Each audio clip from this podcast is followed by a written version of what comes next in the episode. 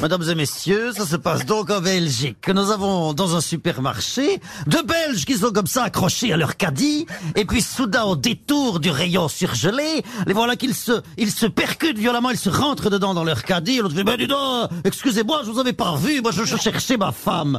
Et l'autre fait, tiens, quelle coïncidence, quelle coïncidence, moi je cherchais la mienne, mais elle est comment votre femme? Et alors là l'autre Belge dit, bon écoutez, elle est grande, brune, les yeux d'un bleu très profond, des jambes extrêmement bien faites, une poitrine généreuse, hein, vous savez, comme ces pamplemousses qu'on trouve dans le sud de la Floride, comme ça, très lourd, des lèvres charnues, elle porte une mini-jupe moulante, des hauts talons, un chemisier transparent très décolleté.